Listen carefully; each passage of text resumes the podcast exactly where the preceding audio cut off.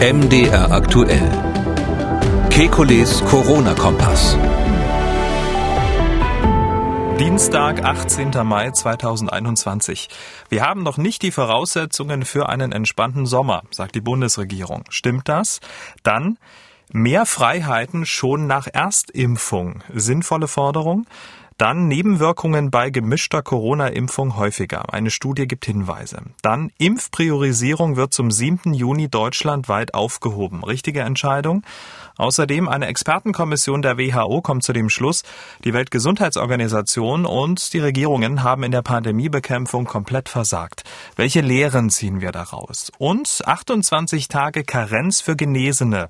Was ist von diesem Zeitraum zu halten? Wir wollen Orientierung geben. Mein Name ist Camillo Schumann. Ich bin Redakteur, Moderator bei MDR aktuell das Nachrichtenradio. Jeden Dienstag, Donnerstag und Samstag haben wir einen Blick auf die aktuellen Entwicklungen rund ums Coronavirus und wir beantworten Ihre Fragen. Das tun wir mit dem Virologen und Epidemiologen Professor Alexander Kekulé. Ich grüße Herr Kekulé. Guten Tag, Herr Schumann. Wir starten mit Regierungssprecher Steffen Seibert. Die täglich fallenden Neuinfektionszahlen zeigen uns ja, dass wir insgesamt auf einem sehr guten Weg sind. Dazu kommt die Impfkampagne, die mit großem Schwung läuft. Das sind gute Nachrichten. Das kann uns wirklich zuversichtlich machen. Ich sage zuversichtlich, aber auch nicht voreilig, denn wir haben noch nicht die Voraussetzungen dafür erreicht, einen genauso entspannten Sommer wie letztes Jahr zu genießen. Zur Erinnerung, um diese Zeit vor einem Jahr lagen wir bundesweit bei einer Inzidenz knapp über fünf. Fünf. Jetzt sind wir bei 83. Also wir sind noch nicht dort, wo wir sein wollen. Es muss unser Ziel bleiben, die Zahl der Ansteckungen deutlich weiter zu senken. Herr Kikuli hat ja recht, wenn er sagt, wir haben noch nicht die Voraussetzungen für einen entspannten Sommer wie letztes Jahr. Es sieht doch alles sehr, sehr gut aus. Wie bewerten Sie es?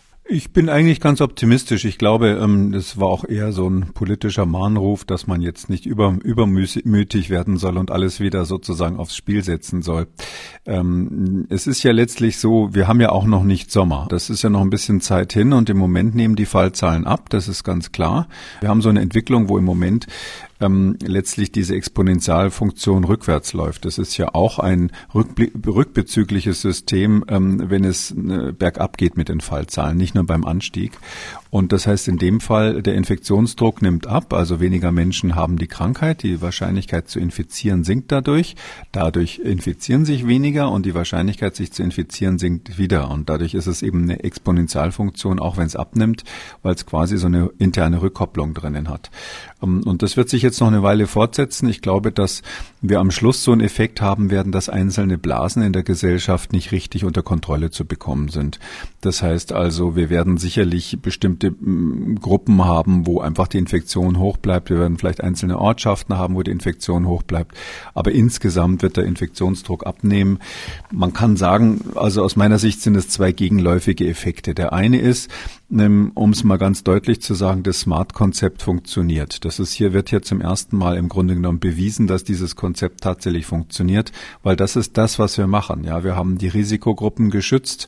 Leider nicht so, wie es eigentlich möglich gewesen wäre durch Schutz der Altenheit, sondern halt durch die Impfungen jetzt. Wir tragen die Masken konsequent. Wir haben ähm, die aerogenen Ausbreitungswege im, im, im Blick und sind da relativ konsequent, dass wir in geschlossenen Räumen die Infektionen verhindern. Dadurch kommen wir auch wieder gut mit der Nachverfolgung nach. Und das Wichtigste eben, dass die Tests jetzt breit eingesetzt werden. Also dieses Paket ist der Grund, warum die Fallzahlen abnehmen. Das ist der Haupteffekt. Vielleicht so ein kleiner Temperatureffekt jetzt die letzten Tage und, und in Zukunft dann noch dazu. Es ist nicht, wie manche denken und vielleicht man manchmal auch so hört, so sage ich mal selbstgefällig von der Politik, dass das ein Effekt der Impfungen wäre. Ja, das, das kann nicht sein. Wir haben 37 Prozent der Bevölkerung einmal geimpft. Wir haben äh, etwas über 10 Prozent zweimal geimpft im Moment. Da kriegen sie keine Herdenimmunität in diesem Bereich. Ist völlig ausgeschlossen, zumal wir ja diejenigen zuerst geimpft haben, die besonders hohes Risiko haben. Das sind alte Menschen. Und diejenigen zuerst geimpft haben, die beruflich exponiert sind, das sind Leute, die sich tendenziell auch vernünftig verhalten. Das sind nicht die Hochrisikogruppen, bei denen äh, durch soziale Aktivität viele Infektionen stattfinden. Das heißt, wir haben hier durch diese Impfquote, die wir haben, nicht einmal im Ansatz irgendwie einen, äh, einen epidemiologischen Effekt bis jetzt, sondern der Effekt ist letztlich, dass das Smart-Konzept funktioniert und das war ja bis jetzt immer nur auf dem Papier letztlich in gewisser Weise und hier in der Praxis beweist sich's. Die, der Gegeneffekt äh, ist und die Befürchtung von, von Herrn Seibert ist natürlich, dass jetzt ähm, äh, Unvernunft einkehrt und die Leute Leute eben sich an diese relativ einfachen Regeln einfach nicht mehr halten. Also ungetestet irgendwie zusammenkommen, die Masken wegtun und so weiter. Deshalb hat er recht mit seiner Warnung, aber auf der Schiene Richtung Sommer, glaube ich, sind wir auf einem sehr positiven Weg. Und wenn wir es jetzt nicht ganz grob wieder äh, falsch machen, dann glaube ich, äh, werden wir wirklich einen entspannten Sommer haben. Nochmal ganz kurz nachgefragt, kann man denn überhaupt ähm, die Inzidenzwerte von vor einem Jahr mit allen Gegebenheiten, mit den Inzidenzwerten von heute, mit allen Begebenheiten überhaupt vergleichen? Naja, das ist ja immer die Schwäche der Inzidenz. Ja, die, vor einem Jahr muss man auch dazu sagen, haben wir ja alle noch über R gesprochen. Das war ja, wenn, wenn ich mich an die Anfänge dieses Podcasts erinnere, damals sozusagen die Bastion, die wir versucht haben zu knacken, dass alle auf dieses R gespannt äh, äh, geguckt haben, äh, wie, wie sozusagen die Maus auf die Schlange, ähm, äh, was, was aus meiner Ansicht äh, dafür nicht besonders gut geeigneter, äh, geeignetes Kriterium war. Das hat man inzwischen ja geändert. Mm, und ähm, es ist, damals gab es noch diese Idee, äh, The Hammer and the Dance, ja, da wurde irgendwie gesagt, man muss jetzt das R erstmal runterhammern und hinterher äh, zirkuliert das irgendwie um den Wert von eins. Ähm, das war ja bei vielen Politikern im Kopf drin. Leider haben das auch manche ähm, Fachleute übernommen in ihren öffentlichen Statements. Das, das waren so Irrwege in der Anfangszeit. Und ähm, ich glaube, da sind wir heute viel, viel besser. Wir gucken jetzt auf die Inzidenz äh, dezidiert. Das ist ein besserer Parameter.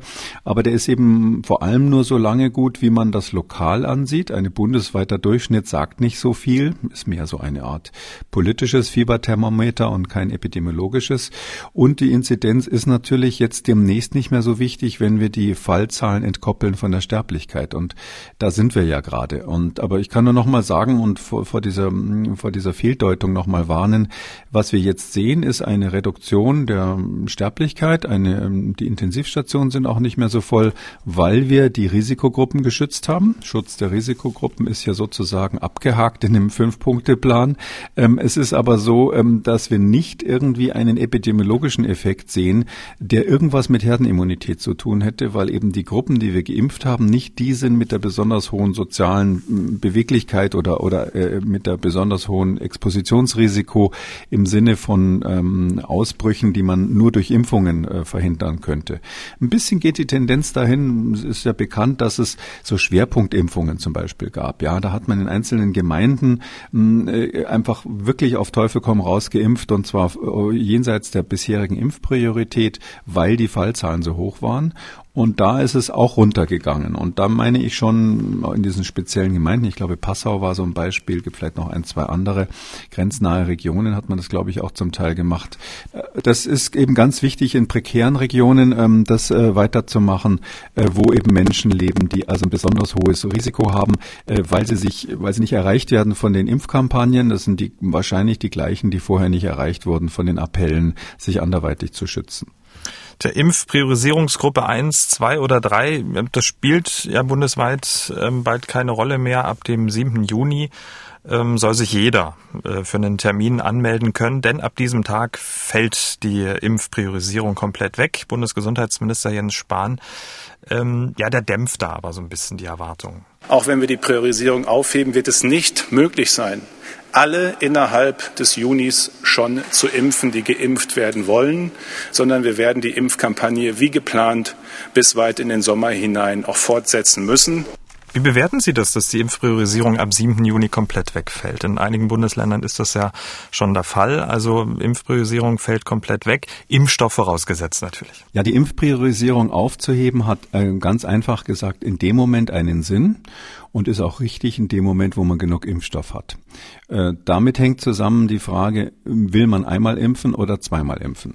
Jetzt hat sich ähm, entgegen dem, was ich ähm, ja schon lange empfehle, ähm, die Bundesregierung und auch die Länder haben sich entschlossen, immer zweimal zu impfen, konsequent die Zweitimpfung durchzuführen. Es hat zur Folge, dass sehr viel Impfstoff im Moment gerade benutzt wird, um die Zweitimpfungen zu machen. Im Moment machen wir ganz wenig Erstimpfungen, weil eben jetzt die ganzen Zweitgeimpften dran sind, aber nicht genug Impfstoff vorhanden ist, um, um weiterzumachen mit den Erstimpfungen. Jetzt in dieser Lage quasi zu sagen, in Kürze heben wir die Priorisierung auf, wäre dann äh, sinnvoll, wenn man wüsste, es kommt ganz, ganz sicher sehr viel Impfstoff nach. Ich mache jetzt hier einfach mal ein kleines Fragezeichen dran, ohne die genauen Zahlen zu kennen. Hm, ich glaube auch, dass der Bundesgesundheitsminister oder die anderen Minister, die jetzt hier äh, in andersrum sagen, wir heben die Priorisierung auf, die hätten es sicher dazu gesagt, wenn sie gesagt hätten, okay, am 5. Juni kommt jetzt ganz, ganz viel Impfstoff von BioNTech und deshalb heben wir auf. So ist es ja nicht formuliert worden. Es ist ja eigentlich gesagt worden, wir heben erstmal auf und ähm, wie viel Impfstoff wirklich kommt, wissen wir ja letztlich nicht genau. Das ist ja auch von den Herstellern Herstellern abhängig. Ich halte das ähm, aus zwei Gründen für ein bisschen riskant, möchte ich mal sagen. Der eine ist, äh, dass man halt damit Erwartungen letztlich ähm, schürt und die Menschen dann denken, ich kann mich jetzt impfen lassen, wie ich meine ähm, und das hat dann zur Folge, dass ich glaube schon, dass das äh, die Unzufriedenheit fast hätte ich gesagt vorprogrammiert ist. Ähm, deshalb hätte ich das wahrscheinlich politisch nicht so gemacht. Das ist aber kein epidemiologischer Grund. Und der epidemiologische Grund, der zweite Grund ist, ähm, wir dürfen nicht aus den Augen verlieren, dass eben wie gesagt einige Teile der Bevölkerung immer noch nicht vollständig geimpft sind, die aber zu den Risikogruppen gehören. Und das sind die Teile, wo es jetzt besonders schwierig wird, wo man also nicht einfach sagen kann, kommt mal in die Impfzentren, sondern wo man hinfahren muss, wo man in, äh, in bestimmte Regionen der Großstädte fahren muss, wo, wo prekäre Verhältnisse herrschen, wo man mit Dolmetschern hingehen muss zum großen Teil und die Leute eben überzeugen muss, die sich dringend impfen lassen sollen, weil sie eben ein hohes Risiko haben. Entweder von der Infektionsseite her ein hohes Risiko, weil sie vom Verhalten her nicht, äh, sage ich mal, sich an die Regeln halten oder auch durchaus von den individuellen Risiken Risikofaktoren, weil sie übergewichtig sind, ähm, alt sind oder, oder ähnliches.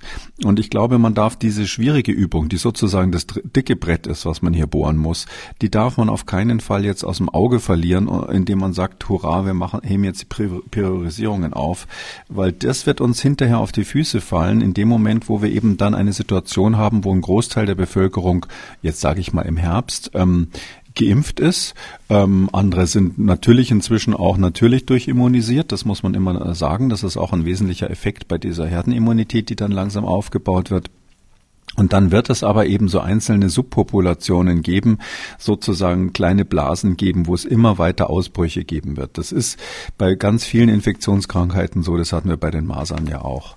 Und in dieser diese Situation, die bereiten wir jetzt im Grunde genommen schon vor, indem wir ähm, aufhören, die schwierigen, schwierig zugänglichen Bevölkerungsteile konsequent zu impfen. Ja, das ist viel mehr Aufwand, aber ich finde, das muss man jetzt machen ähm, und äh, stattdessen den, die Priorisierungen freizugeben.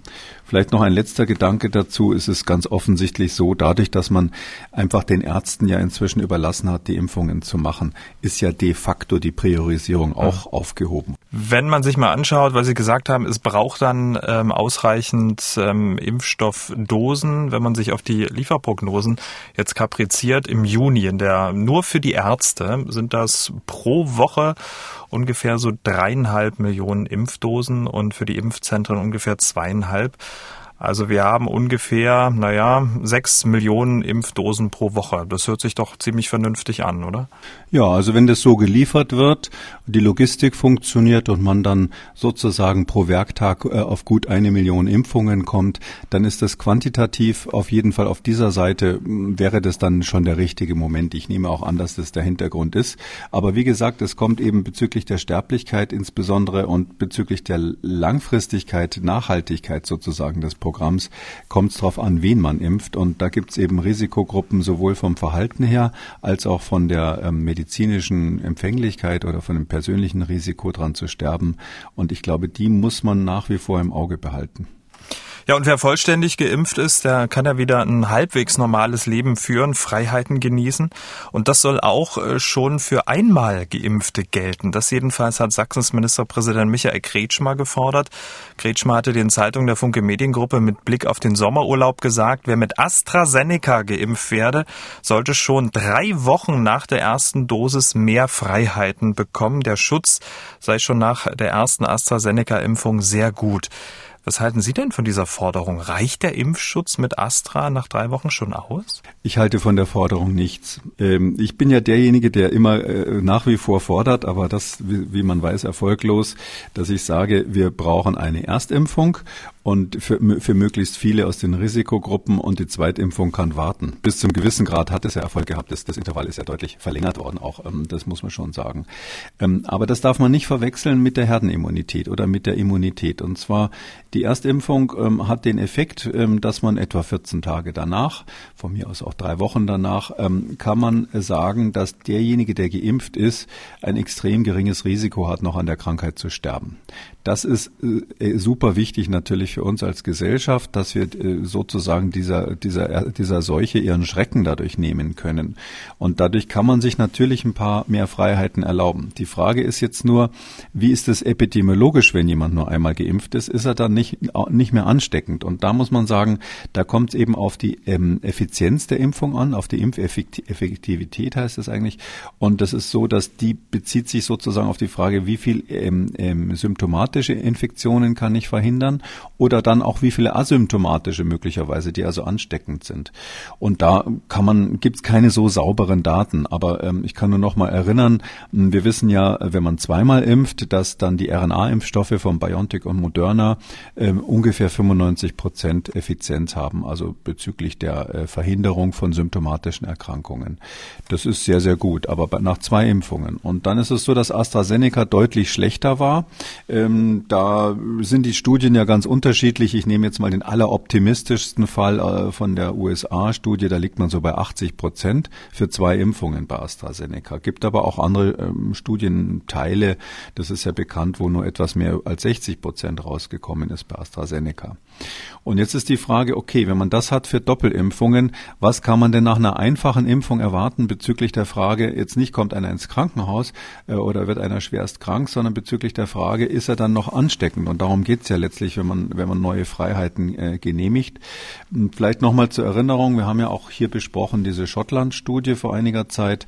Und da war es ja so, dass AstraZeneca und BioNTech ungefähr 90 Prozent der Hospitalisierungen verhindert haben, nach einer Impfung schon. Ähm, aber das hat eben noch nichts mit der, mit der, mit der Effizienz zu tun, also mit der, mit der ähm, epidemiologischen Verbreitung des Virus.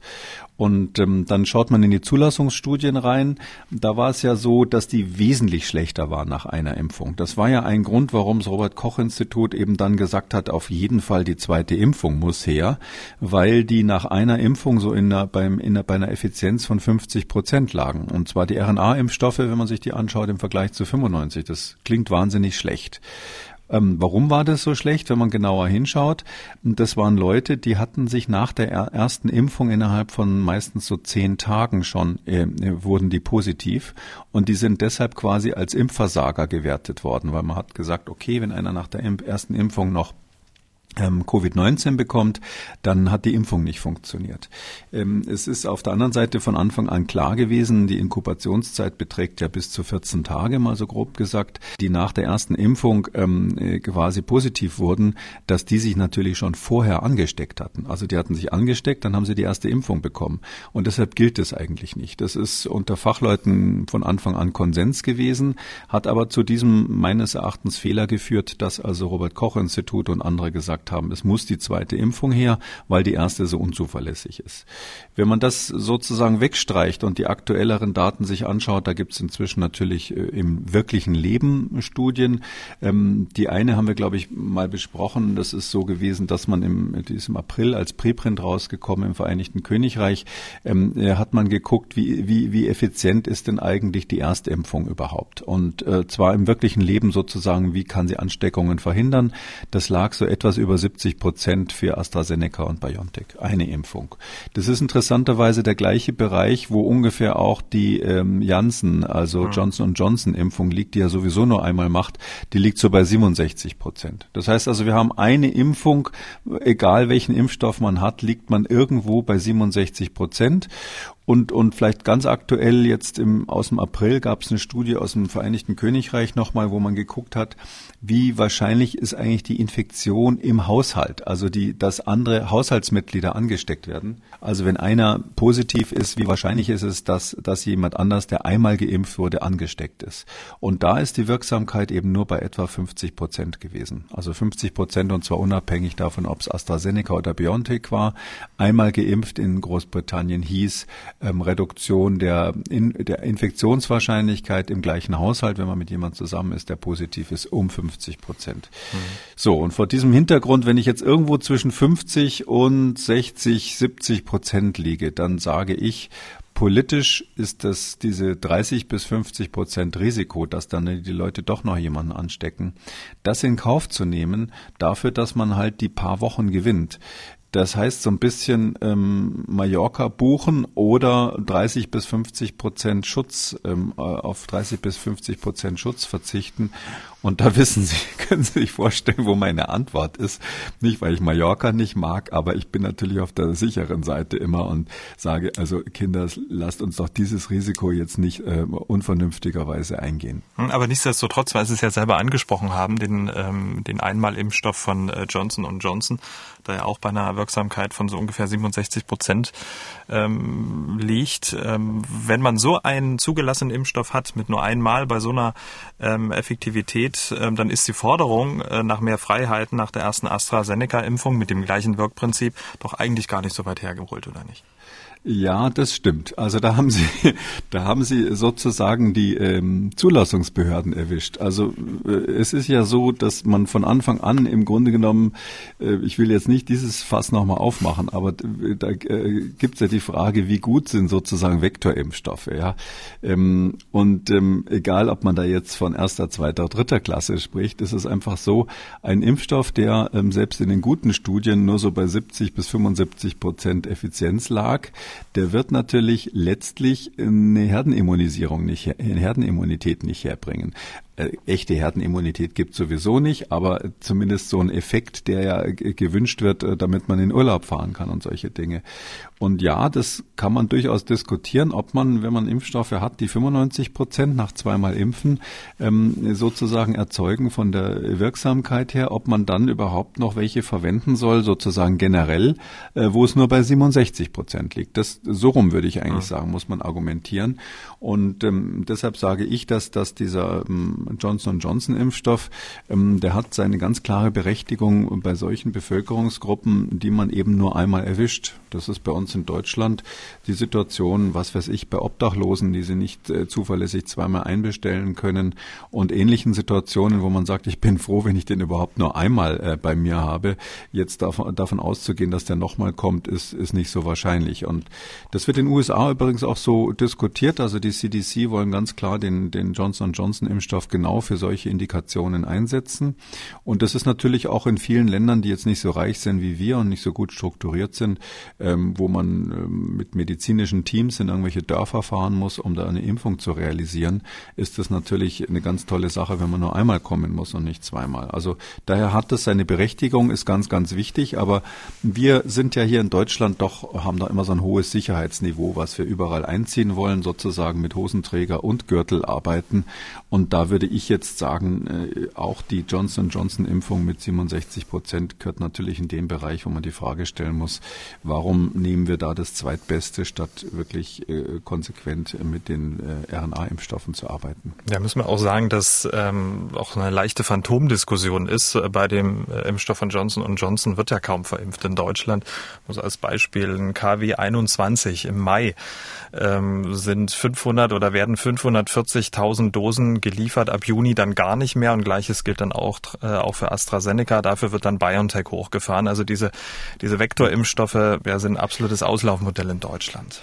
Die sind, ja, das ist eine, das ist eine, eine, eine Brückentechnologie gewesen, ja, das kann man nicht anders sagen und insofern ganz, ganz wichtig, ja. Ich meine, es kann ja keiner sagen, dass wir die äh, moderne Industrialisierung hinbekommen hätten ohne die Dampfmaschine, aber es ist so, dass wir äh, einfach jetzt was Besseres haben und das ist ja der Reflex in Deutschland, äh, dass, dass wir nicht zum Zweitbesten greifen, egal wie klein der Abstand ist und äh, deshalb gibt's ja auch schon lange die Empfehlung, dann die Zweitimpfung mit BioNTech zu machen, zumindest in bestimmten Altersgruppen Gruppen.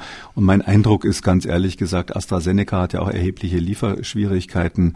Ähm, da wird ja auch nichts mehr nachbestellt. Also es wird jetzt, die EU hat, selbst, selbst Großbritannien bestellt jetzt BioNTech. Also wo, was das Heimatland von, von Oxford bekanntlich ist und AstraZeneca Heimatland sozusagen des Impfstoffs. Und deshalb glaube ich, das ist ganz toll, dass wir so ein Rennen haben. AstraZeneca wird seine äh, Berechtigung auch noch haben in Ländern, die die, die RNA-Impfstoffe nicht schnell genug bekommen. Wobei ich jetzt auch sagen muss, auch China stellt jetzt auf die RNA-Impfstoffe um. Selbst Indien will jetzt den RNA-Impfstoffe produzieren, nachdem es erhebliche Produktionsschwierigkeiten bei AstraZeneca gab. Also daher, das geht schon in die Richtung, dass wir jetzt uns weltweit optimieren an der Stelle. Und ähm, deshalb haben Sie recht, das ist ein bisschen eine Phantomdiskussion, ja. In Deutschland gibt es ja auch viele Menschen, die zwei unterschiedliche Impfstoffe erhalten haben oder eben noch erhalten ähm, werden. Zuerst AstraZeneca und dann BioNTech. Diese Menschen Menschen werden also, wenn man so will, gemischt geimpft oder auch heterologisch geimpft. Ähm, sie erhalten erst einen Vektor und dann einen mRNA-Impfstoff. Mehrere Fragen stellen sich da. Die erste, gelten die Menschen, die zwei unterschiedliche Impfstoffe erhalten haben, als vollständig geimpft? Ja, sagt die Ständige Impfkommission. Durch die zweite Impfstoffdosis wird die Impfserie vervollständigt wichtig zu wissen. Eine weitere Frage wurde jetzt wissenschaftlich geklärt. Wie sieht es denn eigentlich mit den Nebenwirkungen aus, wenn man zwei unterschiedliche Impfstoffe erhält? Dazu wurde jetzt eine Studie der Universität Oxford im Lancet veröffentlicht und man kann sagen, wer heterologisch geimpft wird, sollte sich zumindest den nächsten Tag freinehmen. Ne? ja, naja, also das ist ein Zwischenergebnis, wo, wo man kurz gesagt äh, festgestellt hat, dass die Impfreaktion, also die Reaktogenität, mhm. dass das stärker ist, wenn Sie zwei verschiedene Impfstoffe nehmen, egal in welcher Reihenfolge. Man muss vielleicht kurz sagen, das ist eine ganz interessante Studie und zwar, die heißt dort COMCOV, COV, ähm, von der Uni Oxford. Die, das Ziel der Studie ist eigentlich ganz was anderes, eine richtige kontrollierte Multicenter-Studie, wo also ähm, zumindest die Probanden nicht wissen, welchen Impfstoff sie bekommen. Der, der Arzt weiß es in dem Fall, darum heißt sie nicht doppelblind, sondern sozusagen einfach blind. Ähm, und das ist also eine professionell gemachte Studie, wo man wissen will, wie, wie gut ist denn eigentlich die Schutzwirkung dieser Kombinationen. Dieses Ergebnis, ähm, auf das die Studie abgestellt ist, das kriegen wir im Juni. Vielleicht kann ich an der Stelle sagen, ist für mich ganz klar, dass die Kombination besser sein wird als die Einzelimpfstoff. Also wenn Sie erst AstraZeneca und dann BioNTech machen, was ja bei uns äh, in Deutschland häufig empfohlen wird, übrigens nicht nur in Deutschland, sondern auch in in Dänemark, Schweden, Norwegen ähm, äh, ist es so, dass, dass das, äh, diese Kombination ja jetzt gemacht wird für die, die als Erstimpfung ähm, AstraZeneca bekommen haben. Es ist ziemlich klar für mich, dass das besser, besser wird. Und zwar nicht nur deshalb, weil der eine Impfstoff besser ist, sondern auch deshalb, weil ähm, es immer ein äh, fürs Immunsystem ein Vorteil ist oder was eine andere Situation ist, wenn der Impfstoff sich ein bisschen, ähm, sage ich mal, anders, ein bisschen anders aussieht ähm, der dann beim zweiten Mal kommt bei, bei der, bei der Boosterimpfung. Und zwar, das kann man sich so vorstellen, dass das Immunsystem den gemeinsamen Nenner erkennt. Also das sieht, aha, das ist sowas ähnliches und das sortiert dann diejenigen Immunzellen ähm, raus, also äh, pflegt dann diejenigen Leukozyten, die, die weißen Blutzellen, die sozusagen in der Lage sind, gegen beides zu, äh, zu agieren. Und dadurch wird das Spektrum der Immunantwort einfach auf eine breitere Basis gestellt. So ein ähnlicher Effekt als wenn man vergleicht die Impfung selbst mit einer natürlichen Infektion. Sowas ähnliches hat man im Grunde genommen, wenn man zwei verschiedene Impfstoffe nimmt, dass, dass die Immunantwort breiter wird und dadurch auf jeden Fall aus meiner Sicht ohne Frage besser sein wird. Aber dieses Ergebnis ist noch nicht da. Trotzdem haben die gesagt, sie geben mal vorläufig raus, wie sah es denn jetzt mit der Impfreaktogenität aus? Was hat man sich angeschaut? Man hat ähm, einen Teil, einen Teil dieser Menschen, die waren übrigens alle über 50 Jahre alt und nicht besonders krank, also die hatten keine schweren Vorerkrankungen und die haben dann ähm, entweder ähm, zuerst Astra und dann BioNTech oder andersrum bekommen oder zweimal das gleiche, äh, je nachdem. Und für die eigentliche Studie wurden interessanterweise auch zwei Impfabstände jetzt getestet, einmal 28 Tage und einmal 84 Tage, also der zweite dann dann fast drei Monate. Ähm, das finde ich sehr gut, weil ich glaube, dass die, ich meine Vermutung ist tatsächlich, dass der längere Abstand äh, die besseren Schutz machen wird, aber das werden wir im Juni erfahren. Und bei der 28 Tage Abstand, den kürzeren Abstand, da haben die eben jetzt gesagt, wie sieht's denn aus nach der zweiten Impfung mit den Nebenwirkungen? Um, und da ist Folgendes rausgekommen. Insgesamt hatte man 463 äh, Probanden, die da äh, beteiligt wurden. Und ich, ich gucke jetzt gerade mal die Zahlen nur für das Fieber an, zum Beispiel als ein Beispiel. Wie viel hatten Fieber? Wenn man die ganz normale AstraZeneca-Impfung zweimal macht, äh, dann hat man mehr Nebenwirkungen nach der ersten Impfung. Also das ist hier auch nochmal gezeigt worden. Fieber 30 Prozent nach der ersten Impfung bei AstraZeneca und nur 10 Prozent bei der Auffrischungsimpfung. Umgekehrt ist es bei BioNTech. Da ist es so, Fieber zum Beispiel nur 10 Prozent nach der ersten Impfung, aber dafür 25 Prozent bei der Auffrischung. Das ist aber, glaube ich, schon länger bekannt, dass AstraZeneca beim ersten Mal mehr Nebenwirkungen oder mehr, mehr Reaktogenität macht und, und BioNTech und Moderna beim zweiten Mal. Und jetzt kommt eben das Interessante, wenn man kombiniert, eben die Kombination, die eben in den meisten Ländern natürlich üblich ist, ist zuerst Astra und dann BioNTech. Die haben auch das andere getestet, aber das ist vielleicht hier nicht so wichtig. Und da ist eben gezeigt worden, ähm, dass wenn man zweimal, wie gesagt, da hat man so zehn Prozent Nebenwirkungen bei zweimal Astra, also Fieber in dem Fall. Und ähm, wenn man das aber boostert mit BioNTech, dann ist es mehr als dreimal so hoch, also 34 Prozent. Also das Fieber nach der zweiten Impfung ist 34 Prozent beim Booster im Vergleich Vergleich zu zweimal AstraZeneca. Also ich möchte nur sagen, wer jetzt irgendwie äh, Angst vor, vor oder wer sozusagen nicht stark genug ist für diese äh, für diese äh, zweite Impfung und sagt, ich habe aber Angst vor diesem vor diesem vor der Impfreaktogenität, der ist mit zweimal Astra besser gefahren, aber es ist dann auch so, dass die Impfung natürlich wahrscheinlich schwächer, schwächer wirkt. Die gute Nachricht ist, ich sage das so spaßig, das sind natürlich immer ähm, Effekte, die von selber wieder aufhören. Spätestens nach 48 Stunden war das wieder weg. Das gleiche galt für Kopfschmerzen, Gliederschmerzen, Übelkeit, was es so gibt. Das war eigentlich immer so das gleiche Prinzip. Äh, wer mit BioNTech boostert, kriegt äh, stärkere Impfreaktogenität. Meine Vermutung ist, das liegt daran, dass ähm, tatsächlich äh, das auch dann wirksamer ist. Also dass man hier tatsächlich spürt, dass der Impfstoff wirkt. Hm. Ähm, Sie haben es ja gesagt, betrachtet wurden ähm, Freiwillige im Alter von über 50 Jahren. Jetzt äh, wurden ja ähm, vor allem in Deutschland ja auch ähm, unter 50-Jährige geimpft. Ist zu vermuten, dass die Nebenwirkungen bei dieser äh, Kombination aus Astra und BioNTech bei Jüngeren stärker ausfallen werden? Jetzt wollen Sie noch eins drauflegen, ja? Na klar. ähm, ja, äh, leider ja, leider ja. Also ich muss aber wirklich sagen, ähm, da kann ich wirklich nur nur äh, dazu aufrufen, also wegen dem wegen dem einen Tag platt nach der Impfung, ja. Also bitte deshalb nicht drauf verzichten. Also ich musste so viele Impfungen machen, weil ich natürlich oft in den Tropen gearbeitet habe, äh, wo man echt richtig fertig danach ist. Im Vergleich dazu ist es hier ähm, nicht nichts nichts Schlimmes. Ähm, aber ja, äh, Sie haben völlig recht. Ähm, bei jüngeren Leuten Leuten ist diese Reaktogenität tendenziell stärker. Gibt ja zum Teil auch Ältere, die sagen, Mensch, ich hatte überhaupt keine, keine Nebenwirkungen. Nicht einmal der Peaks hat irgendwie wehgetan. Bin ich denn überhaupt immun? Ähm, und, und wir wissen, dass bei jüngeren Leuten das eben häufig ein deutlicherer Effekt ist. Also die, auch so Krankenschwestern, äh, die geimpft wurden ja ganz früh, ähm, die haben sich dann reihenweise äh, gleich krank schreiben lassen, ein, zwei Tage danach. Ähm, aber es ist wirklich maximal zwei Tage, kann man so grob sagen. Und ja, bei jüngeren Leuten würde man bei jüngeren Leuten würde man erwarten, dass es noch ein bisschen mehr ist als die hier festgestellten 34 Prozent, die beim Boostern dann ähm, Fieber bekommen haben. Tja, wenn man nach der Impfung keine Nebenwirkung hat, dann ist man alt. Dann fühlt man sich auch alt, weil man nichts mehr hat. Naja. Ja, Spaß. dann ist das, kann schon sein, dass das ist ja tatsächlich so, das, das muss man schon sagen, dass dieser, dieser Effekt kommt ja zum großen Teil durch diese, an, durch den angeborenen Teil der Immunantwort. Auch beim Boostern hat das damit zu tun. Und es ist in der Tat so, dass das, diese, diese, die, das Immunsystem wird ja auch älter. Also wir, das ist tatsächlich so, wir nennen das Immunosenescence, also tatsächlich die Alterung des Immunsystems ist ein eigener Wissenschaftszweig. Und ähm, so wie man, wie die Muskeln schwächer werden, so werden natürlich auch die immunologischen Abwehrkräfte, zumindest die von diesem angeborenen Teil, mit dem Alter schwächer. Und das, das hängt wohl tatsächlich damit zusammen. Notfalls hilft dann immer noch Paracetamol. Also wer jetzt auf Tabletten steht, kann ja dann äh, so ein Medikament nehmen. Das äh, war in dieser Studie übrigens so, dass das freigestellt wurde.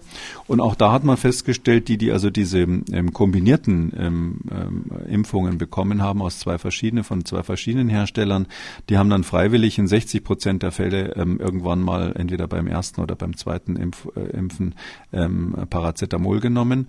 Und von denen, ähm, die jetzt zweimal das Gleiche bekommen haben, egal ob es zweimal AstraZeneca oder zweimal BioNTech war, äh, die haben in 40 Prozent dann zum Paracetamol gegriffen. Ich kann nur noch mal sagen, das sind Nebenwirkungen, die sollten wir wirklich in Kauf nehmen an der Stelle. Das hat überhaupt nichts zu tun mit Langzeiteffekten. Es ist nicht so, dass man deswegen Schäden von der Impfung hat, sondern das ist das Immunsystem, was sich an dem Impfstoff abarbeitet. Wir kommen zu einem anderen Thema und hier im Podcast wo, haben wir ja nie mit ja, Kritik am Pandemie-Management sowohl ähm, international als auch national gespart. Ich will jetzt nicht von Nörgler-Podcast sprechen, ne? Nein, nein, das ist, das finde ich aber auch unfair, weil es fände ich unfair, weil es ist so, ähm, äh, wissen Sie, das ist, äh, da ist ja ging es wirklich um Menschenleben und wenn Sie, ähm, wenn Sie zuschauen müssen, wie ähm, staatliche Organisationen und zwar nicht nur in Deutschland Entscheidungen treffen, die dann ähm, mindestens fünfstellige Todesopfer fordern, ähm, dann ist das, glaube ich, kein Nörgeln, ja, sondern das ist eine ganz berechtigte Kritik daran, äh, dass sie wirklich falsche Entscheidungen getroffen wurden. Ich habe ja gesagt, ich will ja nicht von Nörgler-Podcast sprechen, aber ähm, wenn man... Na, wenn Sie mich so provozieren. aber wenn man den Finger in die Wunde legt, dann ähm, hört sich das ja selten schön an. Und Sie haben gesagt, fünfstellig, 3,3 Millionen Menschen sind mittlerweile an oder mit äh, Covid-19 äh, gestorben. Und nun haben eine ganze Reihe unabhängiger Experten den Finger in die Wunde gelegt und das globale Corona-Pandemie-Management sowohl der WHO, der Weltgesundheitsorganisation, als auch der einzelnen Regierungen Erfahrungen analysiert. Und diese Expertenkommission wurde von der WHO selbst eingesetzt. Acht Monate haben die Frauen und Männer nun geschaut, was die WHO und die Staaten getan haben oder eben nicht getan haben. Und die Co-Vorsitze des Ausschusses, die ehemalige Präsidentin äh, Liberias, Ellen Johnson Sirleaf, kommt zu diesem vernichtenden Urteil. Wir haben in jeder Phase Versäumnisse festgestellt und wir glauben, dass es möglich gewesen wäre, diese Pandemie zu verhindern. Der Februar war ein vergeudeter Monat. Trotz eindeutiger Warnungen glaubten viel zu viele Länder, es würde sie nicht treffen und sie nahmen eine unwirksame, abwartende Haltung ein. Tja, deutliche Worte. Die Kommission kommt außerdem noch zu dem Schluss, dass das System, wie es zurzeit besteht, nicht dazu geeignet ist, zu verhindern, dass sich äh, mit einem neuen und hoch ansteckenden Erreger, der jeden Augenblick auftauchen könnte, eine Pandemie entwickelt. Also scheinen wir ein systemisches Problem gehabt zu haben, aber keins, bei dem bewusst weggeschaut wird. Was meinen Sie? Doch, ich glaube, das ähm, Problem waren einfach die Ratschläge am Anfang. Also sie hat das richtig ähm, beschrieben. Im Februar, ich würde in Europa noch den März dazu nehmen, Teile des März.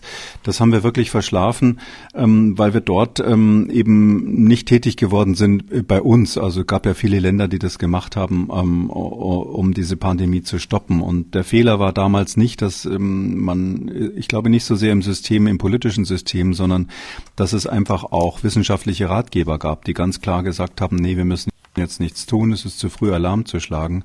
Ähm, und die Politik äh, verlässt sich natürlich dann immer auf denjenigen, der, sage ich mal, die weniger ähm, einschneidenden Maßnahmen empfiehlt ich sag mal selber aus meiner Erinnerung, das war wirklich, ich, äh, ist ja bekannt, dass ich damals selber auch an die Weltgesundheitsorganisation ähm, Konzepte geschrieben habe. Ähm, bin mal gespannt, ob die Frau äh, Johnson Sirleaf ähm, äh, das äh, auf dem Tisch hatte oder ob man das äh, in die Schublade geschl äh, geschlossen hat. Aber es lagen ja die Konzepte in Genf auf dem Tisch und auch beim Robert Koch Institut und die haben sich trotzdem dagegen entschieden.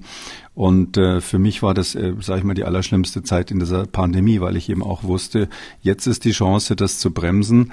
Und ähm, sie sagt ja ganz klar, wir hätten die Pandemie verhindern können. Das ist ja nun richtig, mhm. richtig mal ein Aufschlag. Das bezieht sich auf Norditalien. Es ist so, dass wir ja damals ähm, nicht getestet haben in Norditalien. Auf Empfehlung der WHO hin hat der damalige italienische Gesundheits- oder auch noch heutige, interessanterweise ist er noch im Amt, ja, der häufig heute der ähm, ähm, italienische Gesundheitsminister ähm, hat eben da ähm, gesagt, nein, die die Schnelltests so, oder die Tests sollen nicht mehr gemacht werden. Man hatte dort ja schon angefangen mit den Tests, gerade in Mailand.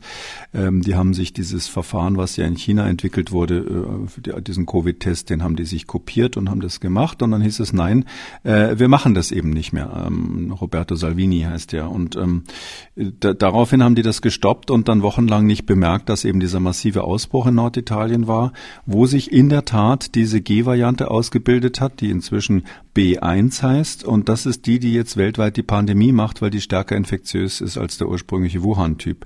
Also darauf hat sich offensichtlich äh, äh, Frau Sirleaf hier bezogen, als sie sagt, wir hätten die Pandemie verhindern können. Und ähm, ja, das ist äh, ganz fürchterlich. Aus äh, Sicht dieser Studie, äh, die, die da gemacht wurde von der WHO, ist der an, am Anfang sozusagen die Ursünde, äh, der Sündenfall dieser Pandemie passiert. Das stimmt ganz klar. Da hätte man es ganz verhindern können oder wirklich sehr, sehr weit eindämmen können. Ähm, zumindest die Zeit gewinnen können, die wir jetzt bräuchten, ähm, bis die Impfstoffe da sind. Weil sonst wäre es ja so verlaufen, dass wir zuerst die Impfstoffe fertig hätten und dann erst die Pandemie richtig hochläuft. Das wäre natürlich klasse gewesen aus epidemiologischer Sicht.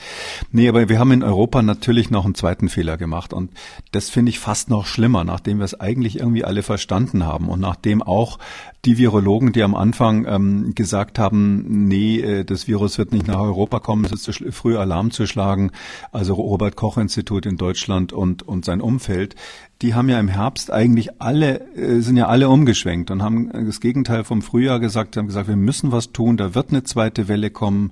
Ich selber habe gesagt, es wird einen viralen Orkan im Herbst geben, äh, wenn wir nicht äh, höllisch aufpassen und so weiter und so weiter. Und um, um mal den prominentesten Spezialisten auf dem Gebiet jetzt beim Namen zu nennen, Christian Drosten hat so deutlich, wie man es nur irgendwie machen kann, davor auch gewarnt, dass wenn man im Herbst nicht höllisch aufpasst, dass dann eine Monsterwelle kommt. Ich weiß nicht, wie er es genannt hat, aber wahrscheinlich sinngemäß was ähnliches wie der Orkan.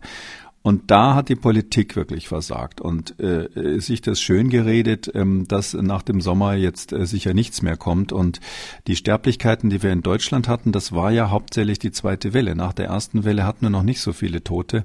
Übrigens meine, ähm, dass ich gesagt habe, fünfstellig, also im Bereich von einigen Zehntausend hätten verhindert werden können. Das bezog sich nicht auf die weltweit 3,3 Millionen Toten oder in der Größenordnung, sondern es bezog sich allein auf Deutschland. Also von unseren ähm, etwas über 80.000 Toten jetzt hätten wir wahrscheinlich auf jeden Fall einen fünfstelligen Betrag verhindern können. Und, deshalb, und das haben wir im Herbst äh, äh versemmelt und das ist gar nicht, ähm, sage ich mal, in der, in der Liste äh, drin, äh, die diese WHO-Kommission da aufgemacht hat, weil die diesen Zeitraum im Herbst gar nicht nochmal separat betrachtet haben. Jetzt haben wir das Ergebnis schwarz auf weiß. Ähm, ja, und was machen wir jetzt damit? Nehmen Sie denn Signale wahr, dass da ein Umdenken stattfindet? Wird jetzt anders gesprochen? Wird jetzt auf äh, Konzepte zurückgegriffen? Äh, werden da jetzt schon Strukturen geschaffen oder macht man einfach weiter wie bisher, weil man ja sowieso noch mit der aktuellen Pandemie zu tun hat? Ich glaube, die Zeit nach der Pandemie, ähm, das stimmt, in dem Zitat hat sich äh, Johnson Sirleaf da ja äh, ein bisschen drauf bezogen, was machen wir für die nächste Pandemie. Das wäre mir zu früh, darüber jetzt schon zu spekulieren. Also das, da gibt, das wäre nochmal ein ganz eigenes Thema, um es mal so zu sagen, können wir vielleicht nochmal separat machen. Ähm, aber ich glaube, wo wir jetzt hinschauen müssen, ist ähm, wirklich, äh, wir werden im Herbst nochmal eine Welle haben. Ja, nicht eine Welle, die jetzt, ich glaube nicht, dass die ansatzweise so schlimm wird wie das, was wir bei der ersten und zweiten großen Welle beobachtet haben, vielleicht auch kleiner als die dritte Welle. Aber wir werden nochmal ein Ansteigen der Inzidenzen haben und da wird es sicher die eine oder andere Maßnahme geben, die ergriffen werden muss. Zum Beispiel die Frage, müssen wir den Impfstoff wechseln oder ähnliches. Ähm, oder eben auch jetzt so ganz praktische Fragen, die jetzt aktuell eine Rolle gespielt haben. Soll man nur einmal impfen oder nicht? Soll man erstmal alle einmal impfen? Ähm, ähm, wo ja inzwischen die Daten auch eindeutig sind, dass die einmalige Impfung auf jeden Fall äh, mehr Menschenleben gerettet hätte. Da gibt es inzwischen viele Modellierungen. Und ich glaube, da ist mein Appell wirklich zu sagen, das liegt jetzt schwarz auf weiß vor, dass man, dass man einfach schnell agieren muss. Wenn jetzt klare wissenschaftliche Daten sagen, sind, dann muss man reagieren. Man hat es ja zum Teil jetzt auch gemacht. Ich glaube, wir sind in Deutschland viel, viel besser geworden, wenn ich mal dran denke, wie schnell auf die Varianten reagiert wurde. Ähm, auch, ich finde auch im Moment ähm, dieses Schema, dass man Hochrisikogebiete ausweist und, und da dann flexibel quasi ist, äh, was die Einreisebestimmungen betrifft. Das finde ich sehr gut. Wir sind bei den Schnelltests im Grunde genommen jetzt in die Pötte gekommen. Die sind ausreichend vorhanden. Wir werden in kürzer Zeit genug Impfstoffe haben. Ähm, mir fällt gerade auf, übrigens, dass das, was da beschrieben wurde, war eigentlich aus meiner Sicht ein Anlass, diesen Podcast zu machen, ganz nebenbei, dass ich damals gedacht habe, man muss sich jetzt einfach mal äußern. Das kann nicht sein, dass man als Virologe da zuschaut, was da passiert damals im, im, im Februar, März letzten Jahres. Na, und ich glaube aber, dass wir jetzt wirklich auf einem, auf einem wirklich guten Weg sind. Es gibt aber auch, das kann man auch sagen, eine andere Lesart dieses WHO-Protokolls ähm, und das äh, ist folgendes. Wir hier im Westen Westeuropa, wir haben quasi die meisten Chancen, uns zu retten, verpasst, sondern wir werden im Moment gerade von der Pharmaindustrie gerettet durch den Impfstoff. Ähm, das habe ich mir kürzlich schon mal gedacht. Äh, in Taiwan ist es ja so, die haben gerade ein Problem, weil sie ein paar hundert Fälle wiedergefunden haben.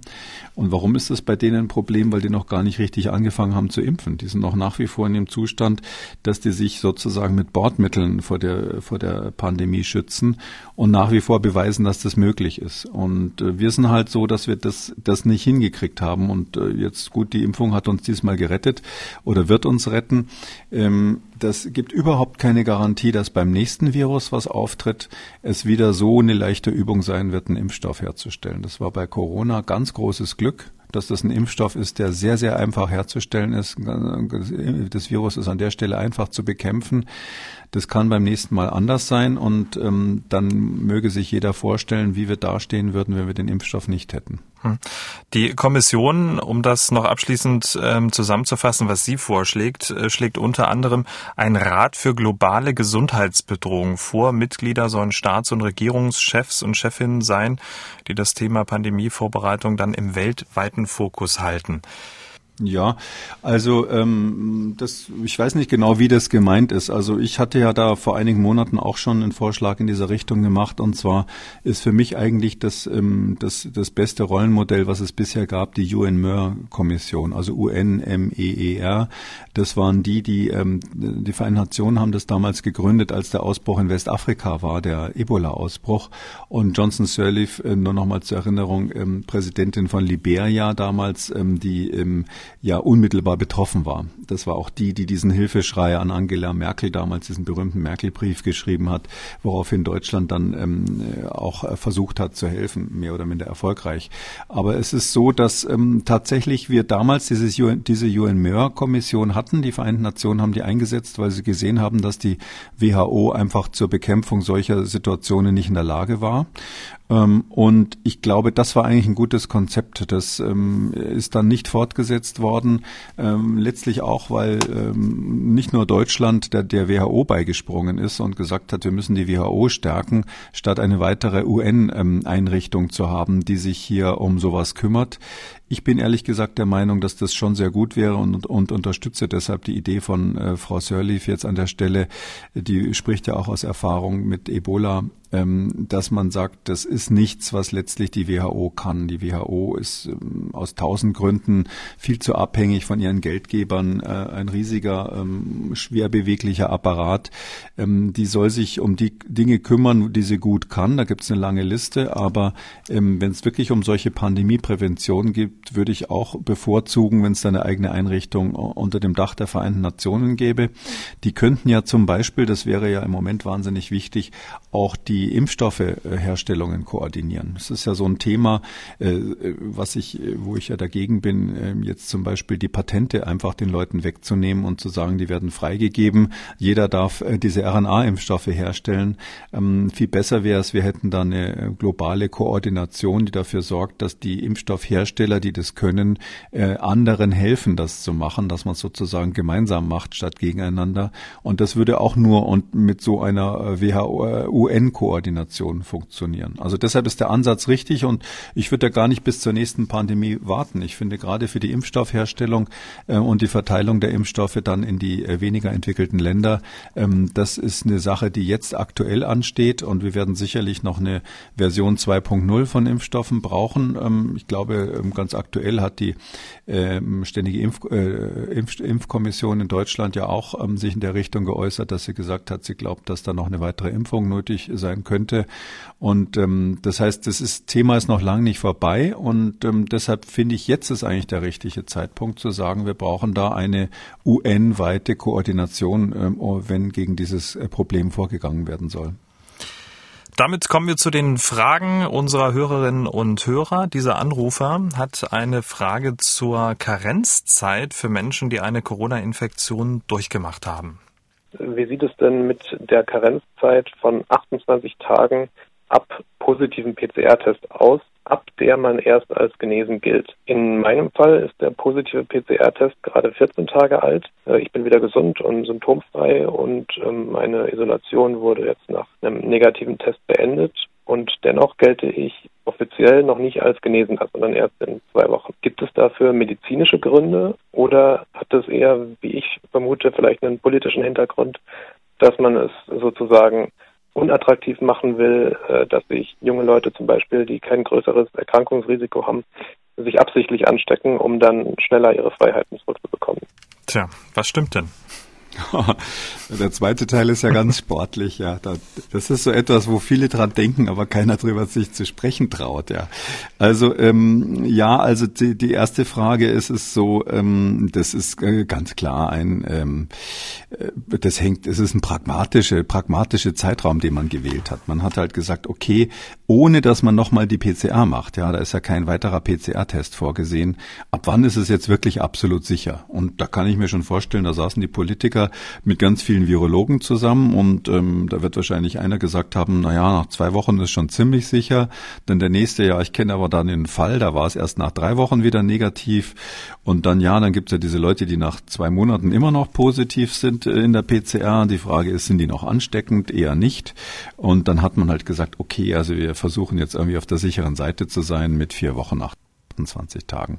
Ähm, klar könnte man jetzt argumentieren, Moment mal, wie ist denn das, wenn jemand zum Beispiel einen harmlosen Verlauf hatte äh, und 14 Tage nach der Infektion oder nach dem ersten Testen ähm, legt er eine negative PCR vor oder vielleicht zwei negative PCRs. Dann würde man natürlich medizinisch sagen, klarer Fall, der ist genesen und nicht mehr ansteckbar, ansteckend. Ähm, das wäre für mich ein ganz klares G für genesen in dem Fall. Ähm, da müsste der Gesetzgeber vielleicht ein bisschen nachbessern, dass ein ärztlicher Nachweis, der auf Labordaten beruht und der Nachweis genesen und nicht mehr ansteckend, ähm, dass der ähm, sozusagen dann auch gültig ist, bevor die 28 Tage abgelaufen sind. Was halten Sie von den 28 Tagen? Ich finde, das ist, ähm, ich hätte das, glaube ich, genauso gemacht, ja. Also wissen Sie, Sie müssen ja pragmatisch vorgehen. Sie können ja nicht sagen, jeder muss sich dann nochmal testen lassen, ob er wirklich negativ geworden ist und was machen Sie dann mit denen, die immer noch positiv im Test sind. Wir wissen ja, gerade wenn diese CT-Werte hoch sind, also irgendwo Richtung 30 gehen, da gibt's dann schon einige, also das heißt also, wenn ganz wenig RNA nachgewiesen wird im Abstrich, da gibt's dann einfach schon einige, die haben viele Wochen, nachdem sie wieder gesund sind, immer noch eine positive PCR und nach aller Wahrscheinlichkeit Wahrscheinlichkeit sind die nicht mehr ansteckend oder zumindest nur bei engstem Kontakt ausnahmsweise mal ansteckend. Drum finde ich, die 28 Tage sind vernünftig. Tja, damit sind wir am Ende und es gibt eine gute Nachricht zum Schluss, Herr Gekoli. Und die kommen von unserer Hörerin Frau Stut. Ihr Mann hat eine kleine positive Nachricht in der französischen Zeitung gelesen. Und zwar in der abgelegenen äh, chinesischen Region Lingzi stimmten vier Einsiedler sogar zu, eine kurze Pause von ihrer Meditation einzulegen, um ihre Impfung zu erhalten. das ist nett. Wobei ich mich jetzt frage, wenn einer so wirklich tief meditiert, hätte man die einfach so impfen können oder muss man da unterbrechen für? Vermutlich, jetzt wahrscheinlich gar nicht gemerkt. Damit sind wir am Ende von Ausgabe 183. Vielen Dank. Wir hören uns dann am Donnerstag wieder. Bis dahin. Gerne, bis dann, Herr Schumann. Sie haben auch eine Frage, dann schreiben Sie uns an mdraktuell-podcast.mdr.de oder rufen Sie uns an, kostenlos geht das 0800 322 00. Kekules Corona-Kompass als ausführlicher Podcast unter Audio und Radio auf mdr.de, in der ARD-Audiothek bei YouTube und überall, wo es Podcasts gibt. MDR aktuell. Kekules Corona-Kompass.